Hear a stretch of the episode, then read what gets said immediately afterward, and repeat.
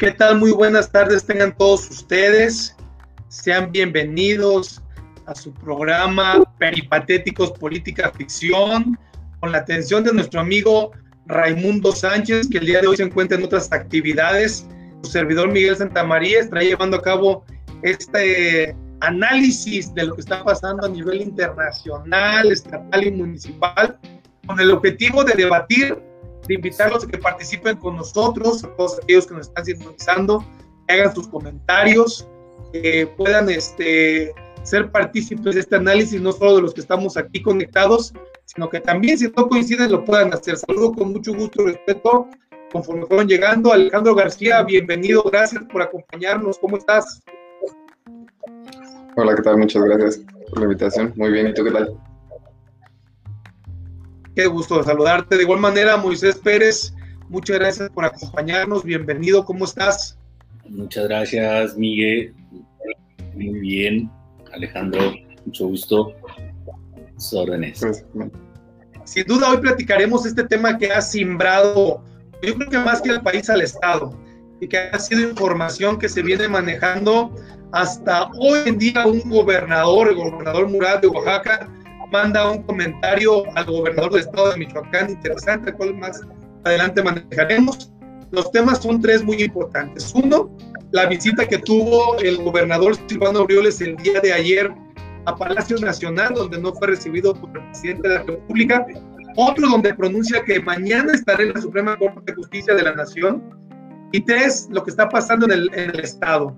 Esta situación que está pasando en Aguililla, que no sabemos a qué se debe, quiénes deben de entrar, cómo se deben de integrar, por qué es que no se solucionan las cosas, a qué se debe, por qué el gobernador está más preocupado en acciones, eh, en otras acciones más que en el orden que puede haber en su estado, ¿verdad? ¿Por qué no iniciamos contigo, Alejandro, y me compartes qué opinas sobre esta visita que llevó a cabo Silvano Aureoles a Palacio Nacional, en donde buscaba que fuera escuchado por el presidente de la República? Bueno, para empezar, este, creo que es bastante importante que exista un acercamiento en lo que viene siendo el gobierno del Estado junto con el presidente de la República, que se me hace espectacular. Se me hace una grosería que no se le haya recibido por esa parte, pero no se me hace adecuada la forma en la cual llevo la situación.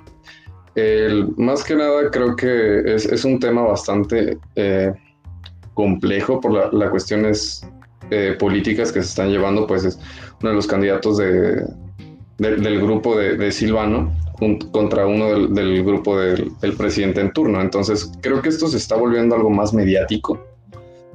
Una situación bastante compleja que al fin y al cabo algo que estamos denotando completamente es que si no eres parte o partidario del presidente de la República no se te va a recibir. Creo que esa parte debemos de, tenerla bien, bien presente, que se debe de separar esa situación, ¿saben?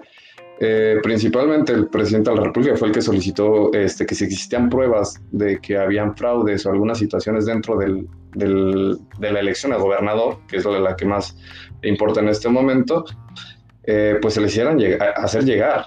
Silvano con, su carácter de gobernador o, o lo mismo que en este momento eh, está generando, es llevar esas pruebas no sé si sean verídicas o no, pero él lleva unas pruebas las cuales él, cree que son correctas. Entonces, eh, creo que sí debería existir principalmente eh, esa, esa situación de diálogo que, hasta donde yo estoy viendo no se está dando y no es el único caso que se está dando. En algún momento hace eh, año y medio, si no mal recuerdo, algunos de los gobernadores, este, los cuales podríamos decir que no son partidarios del presidente, intentaron hacer como un tipo de, bloque, un diálogo con el mismo y no se dio. Entonces creo que podemos ver esa parte donde se está generando este, una separación muy, muy, muy marcada de eso. Entonces creo que es un tema bien delicado de, de realizar. Sin duda es un escenario, eh, como bien mencionas, interesante de analizar, interesante de realizar. Creo que lo que está pasando, de lo que pasó en Michoacán y en otros otros estados en cuestión de la elección, pues es de suma importancia revisarlo. Pasamos a tu punto de vista, Moisés Pérez.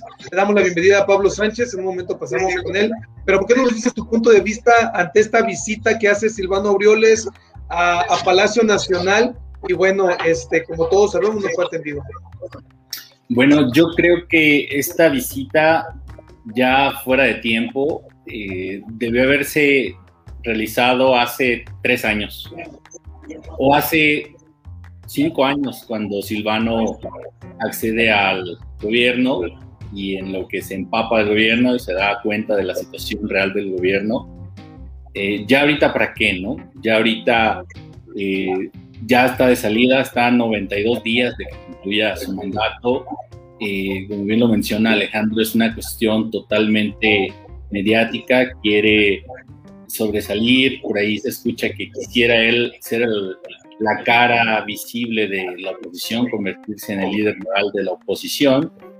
Eh, si tiene pruebas, como lo dijo el presidente, que las presente, pero en la instancia correspondiente, la Fiscalía, Fiscalía de Delitos Electorales, y que siga su curso, su curso como cualquier situación eh, que los ciudadanos tenemos que hacer, hacer lo propio.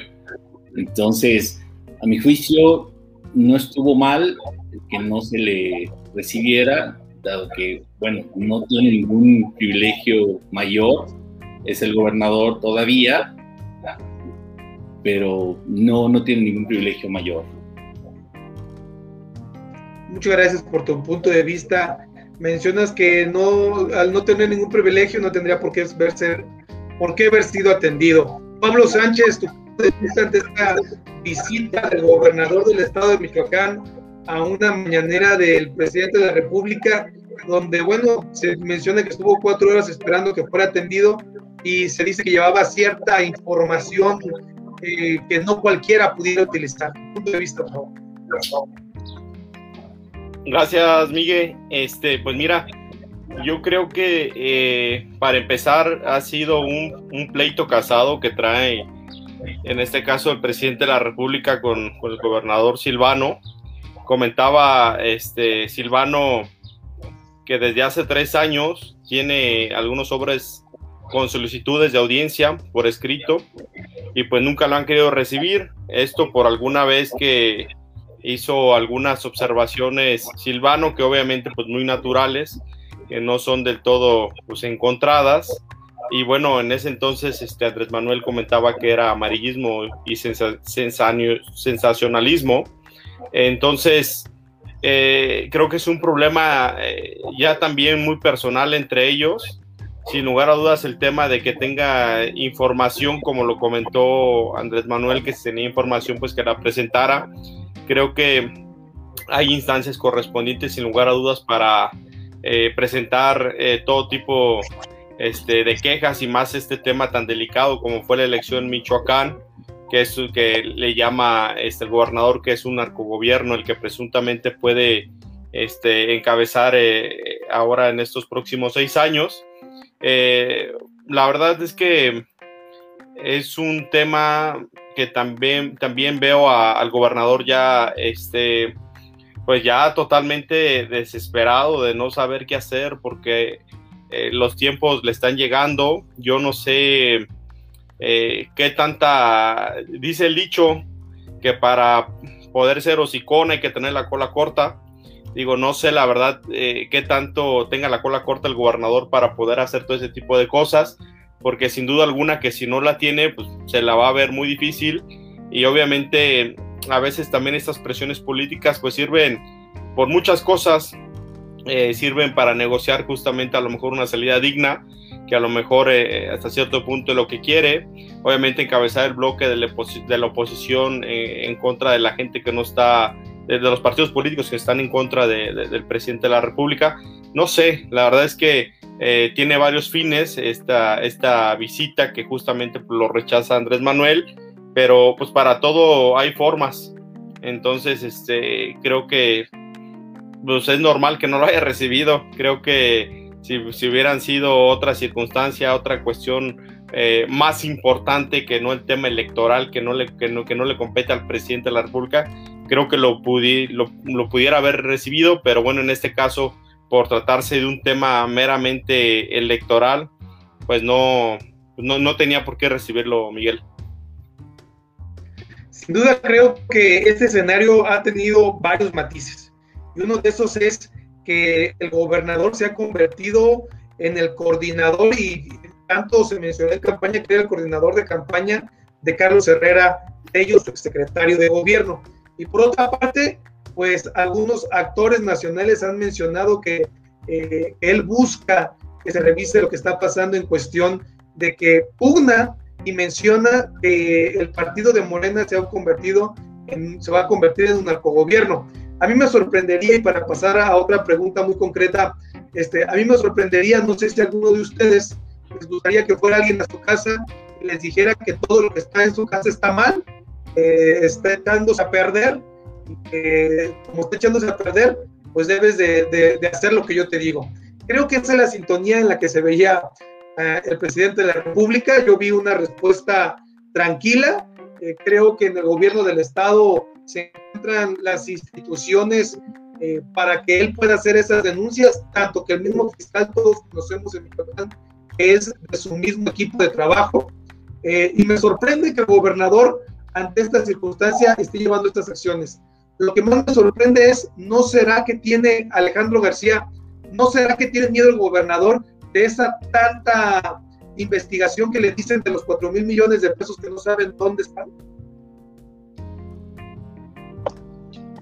Pues al fin y al cabo es una situación bastante compleja. Creo que eso se tiene que revisar y si existe también la misma situación de que hay una acusación como tal, se tiene que revisar. Y si, y si se le comprueba, se le tiene que criminalizar de esta misma situación. O sea, creo que como entes políticos, más que nada, tienen que estar, ser señalados cuando tienen una equivocación. Si es el caso, pues que lo, que lo cumpla y que, que cumpla el castigo que se, que se le imponga y que le caiga todo el peso a la ley si es, si es esa situación. Entonces es bastante interesante ver esa parte porque eh, ya no estamos en la hace 40 años donde al fin y al cabo un político robaba algo y pues simplemente no pasaba nada. Creo que estamos llegando a un punto donde se tiene que señalar y ser castigado. Ya, ya hemos llegado a un hartazgo social donde eso ya no debe existir. Entonces, pues es una situación bastante compleja. Sin duda es muy complejo ver, muchas gracias Alex, sin duda es muy complejo ver este escenario en donde tenemos un estado hecho pedazos y el gobernador anda eh, litigando a favor de un candidato que perdió el gobierno del estado. Moisés Peros, hoy, hoy sale el gobernador de Oaxaca a decirle a Silvano Aureoles que lo que hizo es politiquería, que si quiere saber cómo lo recibe el presidente, que él le dé el manual. ¿Qué te dicen esas palabras? Que por cierto es un gobernador este, del Partido Revolucionario Institucional. Es un gobernador del PRI que, que supo cómo aliarse al presidente. En esta cuestión de la política se logran equipos y eh, aunque sea del PRI, vio la oportunidad, vio esa área de oportunidad para generar beneficio a su estado, lejos de hacerlo de una manera como lo pretendían hacer, ¿no? Con el bloque opositor de la Alianza Federalista, de una manera un poco tosca, un poco brusca por la fuerza, si lo queremos ver así. Eh, me pareció muy acertado ese comentario, aunque ya a estas alturas no tiene mucho sentido. De hecho, eh, me llama la atención cómo a 90 días de la salida de Silvano, eh, se le está dando muchísimo, muchísimo reflector mediático a nivel nacional, a nivel local, por supuesto, en todos los noticieros, en todos los diarios. Eh, a 90 días donde ya no mucho puede hacer Silvano en beneficio de los michoacanos. Creo que al contrario, Silvano y su gobierno está en el año de Hidalgo, están buscando cómo maquillar todo para su salida y bueno, eso hubiera sido un excelente comentario al comienzo del gobierno del presidente. Muchas gracias. Sin duda vimos un, gobernador en su momento eh, con mucha fuerza, con mucho empuje, revisando algunos temas eh, de la federalización de la nómina, que estuvieron empujando, estuvieron en algunos juicios con el gobierno federal y después se frenó. eh, vimos un gobernador con, eh, en su momento con mucha fuerza. Cuando fue, cuando llegó por Enrique Peña Nieto, que se habla de que fue apoyado por Enrique Peña Nieto y que tenía todo a su servicio, llega después Andrés Manuel y empieza un trabajo también interesante. A mí se me, se me hace raro Pablo Sánchez, yo veo más preocupado al gobernador que al mismo Carlos Herrera Tello. Veo a un gobernador preocupado por quien va a llegar que a un Carlos Herrera Tello que perdió, que fue el que fue el, candidato. Hoy en día lo veo tranquilo, comiendo, viéndose con personalidades de la vida pública, pero al que veo muy, muy desatado y preocupado es al Silvano, Pablo. Punto de vista. Fíjate que sí, de hecho ayer pues, salían algunas fotos ahí en redes sociales del ex candidato a la gubernatura Carlos Herrera y el presidente electo Alfonso Martínez ahí en los portales, en el centro histórico aquí de Morelia, eh, platicando justamente, este, quiero pensar yo sobre eh, toda la campaña, porque, híjole, estar en campaña es un tema muy pesado, muy complejo, y pues vives muchas experiencias, yo creo que sin lugar a dudas tuvieron que haber compartido eh, esa parte, y, creo que el gobernador sí, está un poco más, más inquieto este, por los resultados, porque yo creo que no lo, no lo esperaban, pero sin lugar a dudas creo que eh, esta cuestión que, que, arrastra Andrés Manuel con Silvano y Silvano con Andrés Manuel es una parte también porque Michoacán yo creo que es un estado, siempre ha sido un estado muy, muy problemático en la vida política y aparte es un estado donde muchos empresarios y también políticos de mucha altura pues tienen interés. Sabemos que Michoacán es muy rico en, en muchas cosas, te hablo desde las carnes de la minería hasta, híjole, hasta donde estamos pegados al Estado de México, este, que, al final día quien, quien tenga Michoacán, y obviamente pues dentro del equipo de Andrés Manuel, pues estamos hablando que eh, están los Cárdenas, y en ese tema de los Cárdenas pues era ilógico que a lo mejor este eh, pues, pues, lo adoptara a lo mejor de buena manera Andrés Manuel a, Silvano porque eh, quieras o no, pues trae sus propios asesores, trae sus propias ideas y gran parte de las personas que toman decisión en Morena pues son michoacanos, entonces eh, pues no va a pasar el tema de que lo, de que lo pueda atender este Andrés Manuel a nuestro gobernador y habrá que esperar a ver cómo se dan las cosas. Yo creo que debe de ser una transición muy limpia, muy honesta, sin lugar a dudas, eh, la gente siempre está un voto de castigo cuando hace mal las cosas. Hay que ver qué gobierno hace Morena en el tema del gobierno del Estado. Yo creo que puede haber mucha sinergia porque, pues al final del día, los dos, este, el gobierno del Estado es Morena, el gobierno federal también es Morena. Entonces, vamos a ver qué tanto pueden hacer, qué tanto pueden trabajar. La verdad es que no va a haber excusas. Eh, a veces, cuando no eres gobierno, es muy fácil señalar y decir, tú estás haciendo las cosas mal y esto y el otro, pero cuando estás realmente ya trabajando tú en pro de los michoacanos y estás de funcionario, te das cuenta que las cosas son totalmente completa, complejas y que la vida diaria en la administración pública va haciendo que tomes decisiones a lo mejor sin querer y herir a otras personas. Entonces ahí es cuando empieza la... y el poder desgasta. Entonces habrá que ver este, cuál es el arranque eh, del inicio de este gobierno de Alfredo, de Alfredo Bedoya, Ojalá, escuchaba que iba a meter muchos jóvenes dentro de su gabinete. Ojalá y así sea. Creo que la, nuestra generación debe de ir empujando y debe de ir teniendo, este, debe de ir ganando espacios públicos. Eh, al final del día, los que estamos en esta vida pública tenemos eh, una idea y forma de hacer eh, políticas públicas de forma diferente. Entonces creo que esa es la parte que ojalá y lo pueda este, atender, como bien lo dijo Alfredo Ramírez. Y bueno, pues habrá que esperar el tema del gobernador. Yo creo que este, todo cae por su propio peso. Si hizo algo malo, pues tiempo al tiempo. Y bueno, pues a esperar, no nos queda otra más que sentarnos a comernos unas palomitas y un buen refresco, a ver en qué termina esto, Miguel. Sin duda un escenario interesante que tenemos que, esperar. Por lo mientras ya el Tribunal Electoral de Michoacán ya empezó a sacar algunos resolutivos Entiendo que hoy sacó algunos resolutivos a favor de Alfonso Martínez. Y bueno, pareciera que esto ya se va aclarando el escenario político. para Morelia y para algunos otros municipios, imagino que también se encuentren impugnados. Posteriormente veremos para el Estado. Vamos a pasar algunos comentarios. Dice, dice Servando Gómez, qué pena en verdad es tener un gobernador así. Y dice José Rubén Barre Álvarez, un saludo mi líder y un abrazo mi muy desde Ciudad Guzmán, Jalisco. Saludos, Bube. Eh, Saludos, Bube. Dice Gustavo Guerrero, deberían de descontarle los días que se ha tomado para atender asuntos personales, porque eso de que es por el bien de Michoacán nomás se la cree él. Yo soy michoacano y no me interesa en lo más mínimo su intervención. Bueno, pues ahí están los comentarios. Pasamos al otro tema, Alex. Si el gobernador llevó a cabo esta acción de buscar al presidente de la República y no es atendido, ¿crees tú que tenga algún ejercicio interesante, algún resultado el que vaya a la Suprema Corte de Justicia? ¿No debería de ir a, a otra área a presentar todas aquellas denuncias o todas aquellas observaciones que tiene en contra de este partido y de esta elección en Michoacán?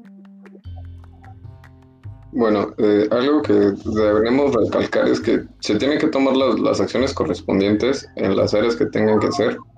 Eh, creo que seguimos con lo mismo de que es muy mediático la situación con el presidente. Realmente es algo que no tiene ni sentido de que se hayan presentado ahí aunque sigo creyendo que es importante la, audiencia hacia, hacia el gobernador, porque pues, al fin y al cabo son cosas bien importantes y, al fin y al cabo es la voz del Estado en este caso, puede decirse. Pero pues si tiene, seguimos con, con, esa misma situación, que si tiene las pruebas correspondientes, se hagan las áreas y las instancias correspondientes. Esta situación es bastante lamentable que sigan pasando este tipo de situaciones donde eh, se ve que, se han metido la mano este, grupos delictivos, o sea, tenemos años teniéndole miedo al, a los narcogobiernos y principalmente Michoacán, que ha sido un, punto rojo desde años, entonces creo que es una situación bien, bien, bien interesante de estar revisando porque eh, se tiene que seguir este, a rajatabla también todos y cada uno de los candidatos que no tengan nexos con el crimen y si es así, que se les castigue de la manera correspondiente. Entonces, eh, de manera personal, yo sigo creyendo que si tienen pruebas, sea del, partido que sea, del candidato que sea, pues eh, se demuestra y si es que se le demuestra que tiene vínculos, separarlos del cargo, porque no es posible que, tengamos este tipo de situaciones. Este, entonces, eh, la, la, cuestión aquí es que Silvano no debería de estar en este caso abogando, o sea, creo que tiene su equipo jurídico, este, el, el candidato como tal. Entonces creo que son los que deberían estarse preocupando por esa parte. Silvano debería estarse preocupando por arreglarlo en los últimos 90 días todo lo que pueda este, apoyar a Michoacán y pues tratar de, separarse del cargo de la manera más correcta y hacer este, la entrega-recepción de la manera más limpia y seguir haciendo lo que se tiene que hacer.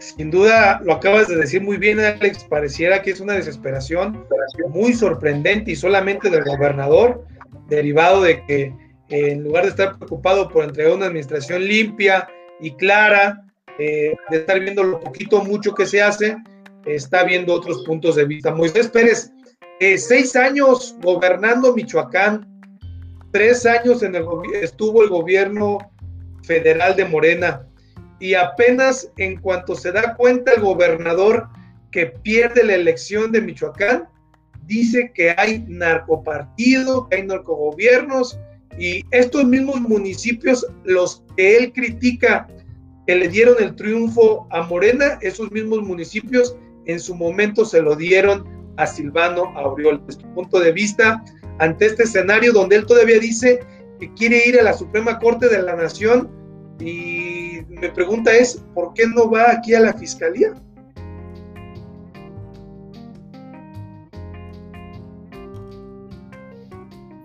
Perdón.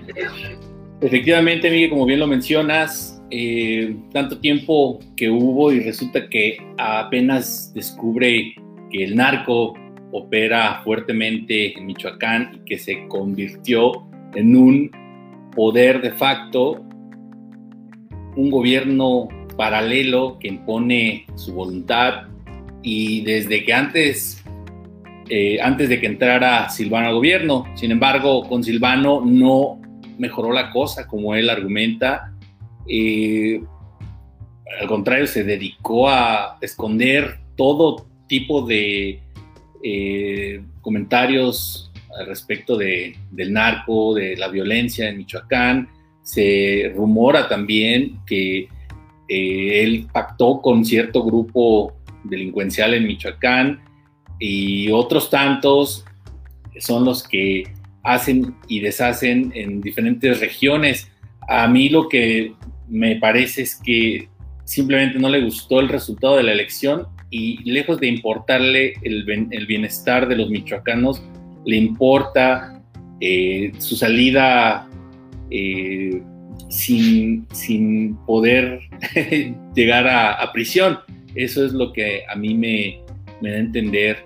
El hecho que vaya a la Suprema Corte de Justicia, eh, bueno, lo más que va a pasar es que le reciban en la oficialidad de partes algún documento lejos de que lo reciba eh, alguna referencia importante, que a mi juicio, si lo llegan a recibir, no va a pasar nada si no hace lo correspondiente. De inicio tiene que ir a la FEPADE, la Fiscalía de Delitos Electorales, posteriormente a la Fiscalía General de la República, y si no comienza por ese, por ese camino, no va a tener más que lo que ha tenido hasta ahorita, un alcance mediático y es lo que creo yo que es lo único que le interesa Silvano. En efecto, Pablo Sánchez, ¿en verdad tú crees que vaya a tener un alcance mediático el gobernador del estado de Michoacán para encabezar los trabajos de una oposición en contra del gobierno federal? Fíjate que yo creo que lo está, mediáticamente lo está logrando. Eh, comentaba Andrés Manuel que eh, iba el gobernador en la mañana justamente para aprovechar los medios de comunicación que estaban en la mañanera y, creo que lo logró porque lo entrevistaron casi todos y fue noticia este, nacional. Lo que sí es una realidad es que la Suprema Corte de Justicia de la Nación eh, es el máximo tribunal constitucional y máxima autoridad jurisdiccional, jurisdiccional del Poder Judicial de la Federación de México cuando tú quieres eh, eh, meter a algún recurso de materia electoral, la máxima que tenemos nosotros en nuestro país el Tribunal Electoral del Poder Judicial de la Federación. Entonces, habrá que ver cuál va a ser la, ruta que los asesores del gobernador están, están este, teniendo. La verdad es que las cosas sí son totalmente mediáticas no creo que vaya a tener un, desenlace este, con, un, con un buen final. Este, creo que pues es aprovechar las cámaras antes de que se antes de que antes de que se le termine su mandato. Eh, el tema es muy claro, este, no la Suprema Corte de Justicia de la Nación a mi punto de vista no es el lugar indicado, solamente este, no sé este, sus asesores cuál es el, lo, que le están este, asesorando, que le están diciendo cómo hacer las cosas. Y sin duda alguna, pues ese él lo está buscando eso, él está buscando reflectores y lo está consiguiendo, lo está logrando y pues habrá que esperar a ver qué, qué sucede en los próximos días, pero desde la cuestión de, de decir eh, de los municipios justamente con los que él también ganó eh, cuando fue su elección en el 2015, pues fueron exactamente los mismos municipios por los que él ganó y ahora, pues, ahora sí dice que es un narcogobierno. La verdad es que no sé, con todo respeto, no sé en qué estado viva el gobernador, pero que se dé cuenta que estamos, pero totalmente los michoacanos acostumbrados a vivir con ese tipo de cosas, eh, con bloqueos en carreteras. Ayer yo iba a Pátzcuaro y nos bloquearon unos cuates comuneros como, como si nada y váyanse por allá y la fila enorme y el gobierno no es capaz de resolver ese tipo de cosas cuando pues el gobierno me dio risa porque justamente veía en el celular, decía, bueno, el gobernador estando allá y acá esos cuates haciendo un desmadre,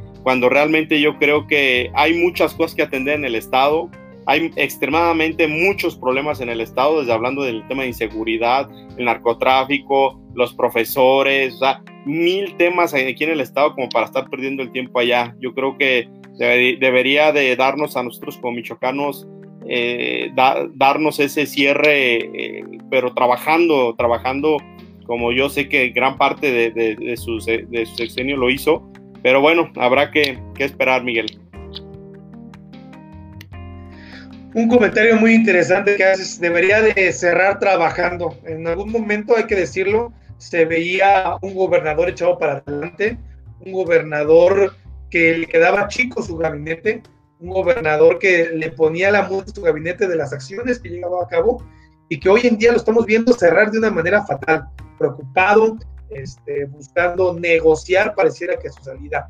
Eh, vamos a ver un comentario que dice eh, Gustavo Guerrero, lleva seis años gobernando y hasta hoy se da cuenta que en Michoacán hay narcotráfico.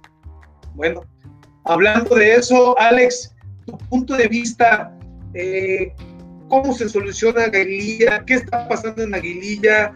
El escenario es confuso en este municipio. Eh, sale el secretario de Seguridad Pública a decir el día de ayer que estaba todo controlado y el día de hoy otra vez eh, está incomunicado Aguililla y eh, el gobernador, bueno, de sus luces. ¿Qué escenario está viviendo Michoacán? ¿Qué, sabor nos deja, Pues Aguililla sigue siendo el punto más rojo de Michoacán. Eh, es, es, una zona bastante, bastante interesante de estudiar realmente veía hace un par de horas eh, una entrevista que le hacen a César, a César, Arturo Valencia, que es el presidente electo eh, por el Partido Verde en Aguililla. Comentaba la situación, que es una situación bastante grave, el cual simplemente en este momento no tiene luz. Y las únicas dos carreteras, si no mal recuerdo que tiene, es la, la que conecta a Cualcomán y la otra es la a Tumbiscatío. La de Tumbiscatío está completamente destrozada. La de Cualcomán la tienen bloqueada y por las fotos que estuve viendo es un pedacito mínimo donde medio pasa un coche, entonces están completamente incomunicados. Es una situación bastante deplorable. Ellos mismos literalmente ahí decían que era un hoyo, un pozo sin salida y es una situación bastante complicada. Hace un par de días veía este, dos videos ahí creados de los mismos pobladores, una donde la Guardia Nacional y los militares pues hacían retirada de, de, la misma zona. Y por otra parte, a los dos, tres días aproximadamente, comienzan a entrar eh, un convoy del cártel Jalisco Nueva Generación, este, con tanquetas y camionetas de gama alta y de... Entonces es una situación bien complicada, es, una zona bastante, bastante complicada, eh, principalmente eh, porque Nemesio Ceguera es originario de Aguililla, entonces creo que sí es como una zona estratégica. Eh, entonces, para ellos, anexándole que conecta muy cerca a la costa y es muy difícil su acceso, entonces es una situación bastante complicada para la gente de Aguililla. No, esto no es algo de hace dos, tres años, es una situación que sigue, vive llevando desde hace años y años y no se le ha dado ninguna resolución a esto. También podemos este, anexarle que el ex alcalde que era, si no mal recuerdo, se llama Abelardos el Frutos Cámpara. Es familiar este, de Alfredo Ramírez Bedoya y que hace un, poco tiempo se fue detenido en, en, Miami por la posesión de 500 kilos de metanfetamina. Entonces, aquí podemos retomar el tema anterior también, conectándolos, que es una situación bastante complicada y que el mismo gobierno este, y el narcotráfico en esas zonas específicas está bastante inmiscuida en, temas bastante turbios. Entonces, Aguililla es, es, una zona que en este momento y ya tiene mucho tiempo que sigue en guerra y la pregunta es cuánto tiempo más va a durar esto. Creo que la gente ya está cansada, la gente ya merece paz. Creo que nadie merece que, que siga esta misma situación y menos tanto tiempo. O sea, por favor, ya, ya necesitamos un poco de paz en el Estado y principalmente a la gente de Tierra Caliente que tanto daño se le ha hecho. En efecto, mi estimado Alex, sin duda necesitamos ver una aguililla diferente, un Tierra Caliente en Michoacán, eh, pues con mejores condiciones, gobernantes trabajando para su gente, no buscando trabajar para ellos, para cuidarse las espaldas de todas las acciones aquellas de las que estén preocupados. Moisés Pérez, tu punto de vista, el tema de Aguililla, un escenario en donde, bueno, lo, ganó el candidato de verde, un escenario en donde le tendrá que quedar al próximo gobierno entrante. Un punto de vista. Bueno, ahora que tocamos este tema de Aguililla, se me vino a la mente inevitablemente el recuerdo del profesor que se manifestó pacíficamente, el cual fue agredido por Silvano y que después Silvano, para excusarse, declaró que era un halcón. Un halcón, para los que no saben, es un, informante de, de la mafia. Entonces, me queda claro que sí, en Michoacán hay mucha gente que informa a la mafia y que en cuanto la policía o la Guardia Nacional se mueven de Aguililla, entran nuevamente los, los chicos malos. Eh, como bien lo comentaba Alejandro, pues es la tierra del líder del cártel del estado vecino.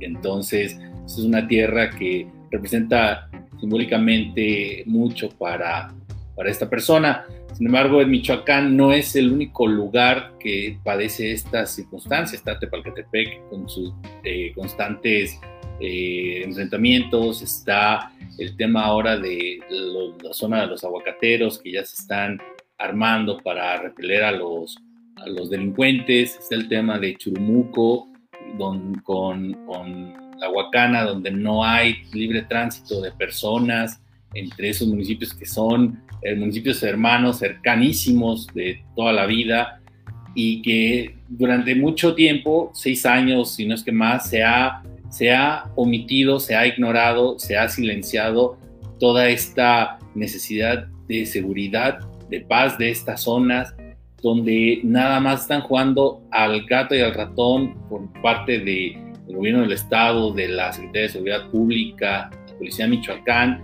que nada más llega eh, cuando ya de plano ya no se puede callar más a la gente que están siempre incomunicados que de algún modo transmiten toda la información a través de las redes sociales. No sé cómo lo logran, ¿no? Si por cartas, porque eh, es tan grande el alcance tecnológico que ya tienen los grupos delincuenciales que llegan a, a inhibir la red telefónica para evitar la comunicación, como lo hacía justamente Silvano cuando llegaba a ciertas zonas por allá en Carácuaro, Huetamo, que supuestamente llegaba Silvano a, descansar en la tarde y que casualmente se iba a la red telefónica de toda la zona. Entonces, de esta manera se manejan los grupos delincuenciales y que siguen afectando y desplazando, haciendo que la gente se desplace de sus viviendas. Entonces, va a terminar como muchos pueblos de Tamaulipas también, donde la delincuencia ha desplazado grandes cantidades de personas obligándolos a que migren o a Estados Unidos o a las ciudades como Morelia, Uruapan, donde tampoco se llegan a salvar si, si tienen alguna rencilla con alguno de los delincuentes que ejecutan su, su ley, su ley a diestra y siniestra y que en este gobierno nos quedó claro que no se hizo nada. Esperemos que para el próximo gobierno yo tengo eh, convencimiento pleno de que en el próximo gobierno se hará lo pertinente. También eh, eso es lo que se le recomienda al próximo alcalde de, Aguililla y de todos los municipios que tienen esta problemática, que si no llegan a tener esa capacidad de resolución, que mejor imitan del gobierno, que mejor dejen el puesto y que más vale declarar un estado de excepción que seguir simulando. Ya basta de simulación. Hasta ahí mi comentario, Miguel. Sin duda podremos recordar este escenario que está viviendo el alcalde de Buenavista. Bueno, gobierna desde fuera de su municipio. Pablo Sánchez, interesante que se habla de, un escenario donde hubo un, un narcocampaña, donde se habla de, grupos insurrectos, pero Aguililla no lo gana Morena, PRD, ni PAN, ni PRI, lo gana un partido chico. Este, ¿Qué vislumbras? Este, la sociedad está cansada de los partidos grandes. ¿Qué escenario te pinta Guilla? en este tiempo y lo que se viene. Fíjate que es totalmente lamentable, así como lo dice Alejandro y Moy, las cosas que, están sucediendo en Aguililla. La verdad es que comentan justamente los propios eh, párrocos y los propios pobladores ahí que ya tienen cerca de un mes que no se eh, para gobierno del estado, que justamente prometió llevar programas sociales, etcétera, y que pues que al día de hoy, pues nada de nada. Luego imagínate estar sin luz, entonces creo que la, la cuestión es muy compleja. También, pues qué valiente, la verdad, todos los candidatos que quisieron este, ser, este, participar allá en Aguililla, porque fácil la situación no está. Eh, decíamos a veces con varios amigos cuando a lo mejor tomas la decisión de poder participar en la política, pues tienes que ver también eh, cómo, cómo está el, municipio, ¿no? Cómo está el estado, cómo están este, las cosas para pues, poder eh, darle continuidad y poder resolver los problemas, porque sabemos que este tema no es de hoy, sino es un tema que se viene arrastrando ya desde hace mucho tiempo y que me queda claro que la gente eh, nos hemos dado cuenta que está, tiene un hartazgo, pero completo por los partidos políticos. Y creo que en Michoacán, ahora en estas elecciones, se notó contundentemente. Eh, yo cuando iniciaban las elecciones platicaba con algunos amigos candidatos y yo les hacía mucho la reflexión de que la gente iba a votar de forma diferenciada. Y así pasó, así sucedió. Por eso es tanto que el candidato de, Morena aquí a, la alcaldía dice, pues cómo yo no gané, pero pues cómo si sí ganó Alfredo Ramírez. Entonces, creo que la situación, la gente ya está harta de los partidos y se está yendo por la persona, Miguel, más que por otro tema, este, que ver partidos nuevos, que yo creo que sin duda también eh, partidos más frescos como el tema del verde, como el tema del movimiento ciudadano, partidos que han este, subsistido a través del tiempo y que son, sin lugar a dudas, los próximos eh, referentes. Te pongo un ejemplo del caso de Nuevo León, que ganó Movimiento Ciudadano. Pues yo creo que también fue un hartazgo. Quiero decirte que, el candidato del PRI era buenísimo también en Monterrey, más sin en cambio la gente votó Movimiento Ciudadano porque eh, había un candidato muy bueno también en Nuevo León, que era Luis Donaldo Colosio. Es una camada de jóvenes nueva, es una camada donde este, respira, se respira a lo mejor algo de, credibilidad, se respira este, una esperanza de que las cosas puedan ser diferentes y sin lugar a dudas eh, eso es lo que está buscando la gente al día de hoy. Por eso eh, yo creo que gana el verde Aguililla.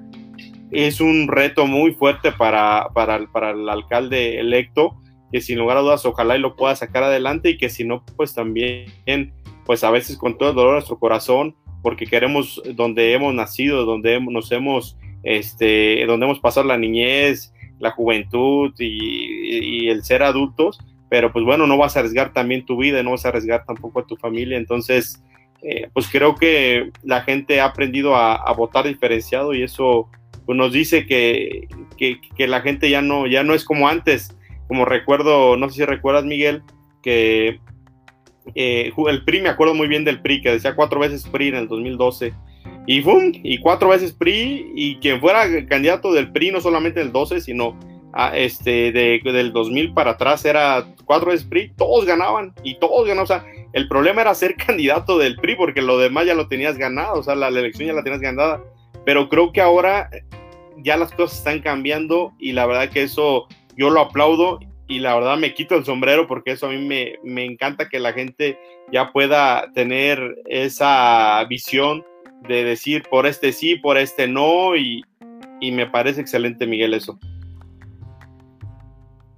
Sin duda es como bien lo dices, una elección donde hubo voto diferenciado y ahí se nota aquí también, déjenles pongo otro comentario que se me pasó eh, dice Sandra Arroyo, yo creo que le salió bien lo del banquito porque hasta lástima daba el hombre. Me imagino que habla del gobernador.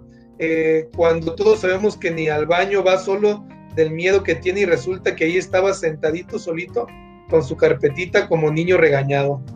¿Quién sabe que le conozca a Sandra, verdad? Y dice Servando Gómez, Carácuaro también lo ganó el verde.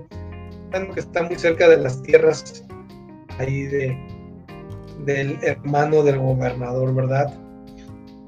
Eh, hablamos de un tema muy importante, mi estimado Pablo. Déjate, pongo otro mensaje, otro comentario. Dice Gustavo Guerrero, Silvano tiene la mano metida en el verde, pues no metió a una diputada pluri que le, que le trabajó casi todo el sexenio. ¿De quién estará hablando, verdad? Este. Eh, hablamos de un tema muy importante, Pablo. Los partidos políticos eh, que son emergentes, como MC, como el Verde, que tiene su tiempo, pero creo que MC va creciendo un poco más. Eh, aquí en Michoacán, el PES logró, creo que mantener, va a lograr mantener su registro, aunque a nivel nacional lo va a perder. Eh, hoy está pasando un escenario como último tema que me puedan compartir en el Partido Revolucionario Institucional, donde se, se dieron hasta balazos ayer y quieren sacar al líder nacional, de, al actual líder nacional, Alito, Alejandro, tu punto de vista ante este escenario en donde ya entraron a querer sacar al dirigente nacional otros grupos de priistas, otros dicen que, no son priistas y, y, ninguno se cree priista y todos se sienten priistas y el chiste es que ya llegaron hasta las armas. ¿Qué está pasando en la vida interna de los partidos políticos hoy en el Partido Revolucionario Institucional, Alex? ¿Qué ves? Una situación bastante compleja eh, principalmente porque es un partido que tiene en México añísimos, añísimos, y en este momento estamos viendo un PRI que está cayendo, y está cayendo de una manera impresionante. Entonces creo que lo que estamos viendo es, es una, yo le llamaría como una crisis post-campaña o post-electoral, donde todos los partidos lo sufren, el que gane y el que pierda, donde simplemente se, reacomodan los liderazgos, donde los que pierden se enojan porque pierden, los que ganan se enojan por quién le toca y en dónde le toca. Entonces esto podemos verlo, es un reacomodo prácticamente, una situación lamentable que, lleguen hasta, el grado de la violencia. Lo más importante es que arreglen todas esas situaciones de la manera más, mm, más tranquila pero sí es una situación bastante compleja. El, mismo Prismo ha tenido varios, varios conflictos con, con, su con su dirigente Alito.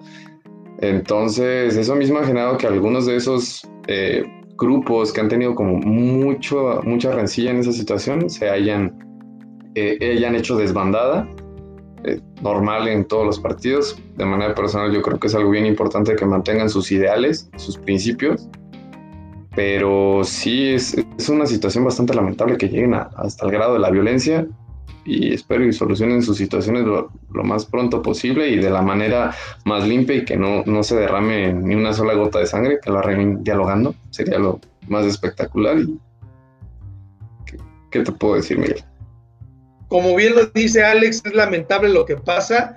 Siempre cuando se gana es gracias a las cabezas cuando se pierde es porque la militancia no trabajó.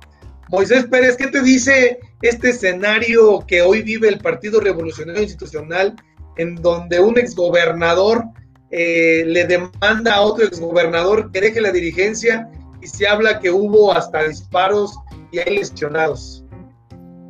Híjole, es algo lamentable. Esto simplemente muestra que va en declive, al igual que PRD, eh, no están contentos con los resultados. Se habla de que perdió ocho gobernaturas.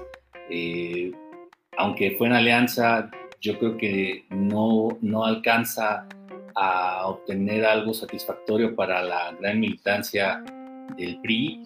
Eh, escuchaba en la mañana una declaración de uno de los manifestantes que tomó las instalaciones del PRI y argumentaba de que Alito había pactado con el presidente, de que Alito eh, estaba haciendo lo que el presidente quería porque estaba amenazado de que si no votaba, iba al bote, o vote, o votas, o vote.